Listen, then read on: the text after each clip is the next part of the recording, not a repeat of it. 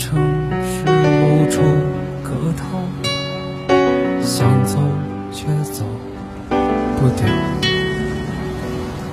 不记得上次是谁给的拥抱，想不起忘了也好。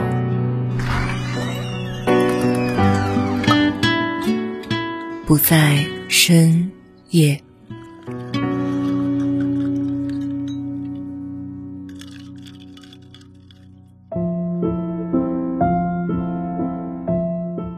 不在深夜，欢迎光临，我是秋晚。在你的感情即将要分崩离析的时候，你有没有听过这样一句话？大概我们就是败给了三观不合吧。两个人之间的三观是否相符，这样一个命题，在一段感情当中到底占据着有多大的作用呢？以及所谓的三观不合的本质究竟是什么呢？说到这个问题，我还是想从前一段时间我去参加的一场婚礼开始聊起。婚礼的男主人公是我的前同事，一位高大英俊、阳刚气十足的西北男孩。几年前，我第一次对他印象深刻，是因为他当时做了一件在爱情里很疯狂的事情。他在北京的世贸天阶当众给了当时的女朋友一场轰轰烈烈的求婚。为什么说轰轰烈烈呢？除了他包下了价格不菲的世贸天阶大屏幕之外，这个小伙子还借助自己在媒体圈的人脉关系，找来很多做社会娱乐新闻的同行，在摄影师们长枪短炮的见证之下，进行了一场求婚大戏。当然，女孩非常感动，现场也答应了他的求婚。听说没过多久，双方就迅速领证，成为了合法的夫妻。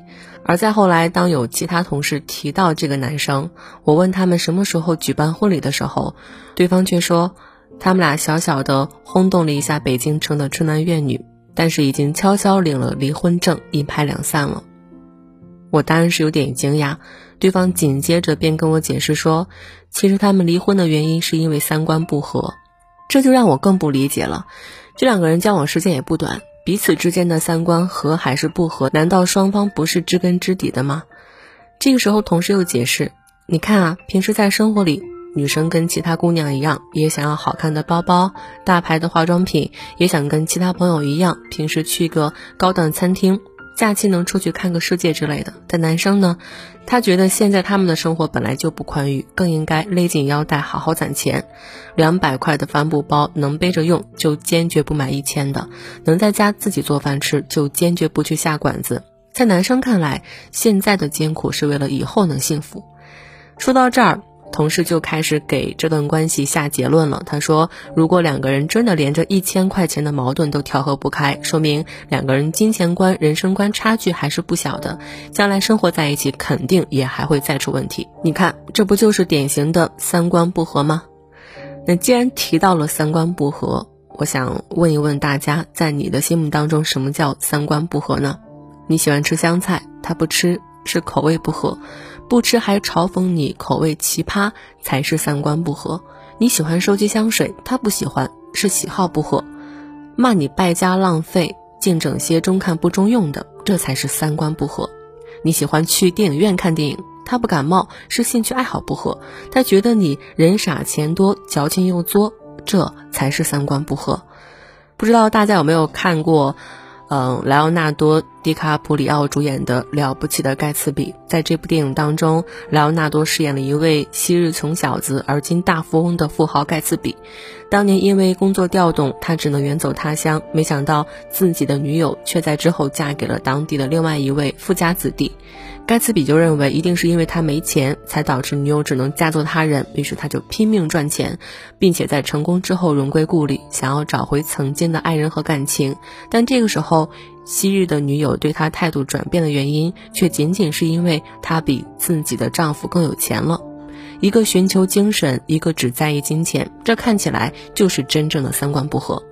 之前有一个针对九零后的调查，你认为婚姻当中什么最重要？调查结果让人意外，三观远远超越了性格、外表、经济条件、学历水平。稳居第一。那为什么现在的年轻人如此在意精神契合？因为容貌、财富等会随着年龄、阅历的增长而变化，但是本性是深深刻在骨子里的，很难改变。我们国人一直很喜欢讲门当户对，只是在现在看来，它的含义已经不全指钱财名利了，更多的是认知上的契合。只有这样，才能互相欣赏和理解，在最关键的时刻给予对方支持跟鼓励。就像网友说的：“脑子比脸蛋重要，三观比五官重要。”但如果你认为感情破裂的真正原因是因为三观不合的话，那不好意思，我需要告诉你，你正在走进另一条更弯的道路。三观不合的根本原因，其实在于双方不想和。我们还是用最开始列举的例子来讲：女生喜欢去电影院看电影，男生虽然喜欢在家下载看，但觉得既然女生喜欢去电影院，自然有她的道理，于是就陪她去了。结果影院的 3D 效果真的还不错。女生喜欢一家人每周至少一次外出吃饭，男生虽然倡导勤俭节约，觉得太浪费钱，但觉得妻子是想大家一起开心，还是决定去。果然，一家人度过了一个愉快的周末。女生喜欢在工作之外给自己定一个小目标，学烘焙、考驾照、学插花等。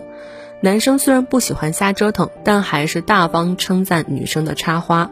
鼓励他创作，家里变得越来越漂亮，人的心情也变好了很多。改变一个视角，结局截然不同。为什么？原因就在于他们想和，或者说他们是在努力的和。这个在心理学的角度上叫做同理心。同理心就是进入并了解他人的内心世界，并将这种了解传达给他人的一种技术跟能力。它又叫做换位思考。神入移情共情，也就是透过自己对自己的认识来认识他人。在心理学上，同理心有这么几个原则。首先，第一个，我怎么对待别人，别人就怎么对待我。就好像电影里面的盖茨比一样，他认为自己揣着一片真心对待女友黛西，那对方也一定会用真心来对待他。这就叫做有同理心。第二，想要他人理解我，就要首先理解他人，也就是我们常说的将心比心。第三个。别人眼中的自己才是真正存在的自己，也就是说，要学会从别人的角度看问题。那最后一个，我们只能先修正自己，不能修正别人。就像电影里面，盖茨比女友嫁给了别人，他首先是反思自己，是不是我没钱？给不了他好生活，所以他只能嫁给别人了呀。那我一定要努力赚钱，把他赢回来。这就是典型的同理心。那套用到我们现在的爱情模式里面，如果说爱情是盲目的，同理心就是一双眼睛，让你看到对方掩藏至深的喜和悲。大部分时候，人们争吵要的从来不是一个解决问题的办法，只是在说：“我希望你能看到我的痛苦，我的悲伤，我的努力。”一个人感情里的成熟，恰恰始于你不再一味的干涉或批判与你不同的价值观，开始真正站在别人的角度思考问题。因为我对你有同理心，即使三观不同，但是我也会尽量的去理解。如果你选择坚持你自己，我就愿意在你背后支持你。说到这儿，我想起一个很著名的短片，叫《纽约我爱你》，里面有很经典的一幕画面：一对老人为庆祝六十三周年结婚纪念日，走到海边去看日落。奶奶走得很快，爷爷却因为腿脚不便走得很慢。爷爷就抱怨：“你是不是赶着去哪儿？”奶奶呢就回击：“以你走路的速度，我们明天才能到。”于是，爷爷为了配合老伴儿的速度，使劲儿地加快步伐。看着爷爷吃力的表情，奶奶就又慢下来问道：“你确定吗？我们不赶时间，你别走那么快。”他们配合着彼此的速度，一步一步走到了海边，挽手看着日落。这一段路其实就像一对伴侣的一生，两个人走一辈子，步调不一致是件太平常的事儿了。而我们总喜欢夸大彼此之间的差异。步调不一致时，不要对对方说：“你在干嘛？还不快点跟上来？你怎么那么慢？总是要我等你。”你能不能为我着想一点？你怎么那么自私？等等等等，多一点同理心，一段完美的亲密关系一定是和而不同、求同存异的。毕竟，一个人为什么会爱上另外一个人呢？无非是为了在漫长、无趣又平凡的岁月里一起享受、携手并进。所以，不要再把感情破裂甩锅给三观不合了。歌德曾经说，一棵树上很难找到两片叶子形状完全一样，一千个人之中也很难找到两个人在思想情感上完全协调。世界上三观不同的伴侣那么多，为什么总是有那么多的人成了神仙眷侣，有一些则成了气血怨偶呢？其实就是在看两个人相处里是怎么合的。你要找的不是一个三观相同的人，而是三观相合的人。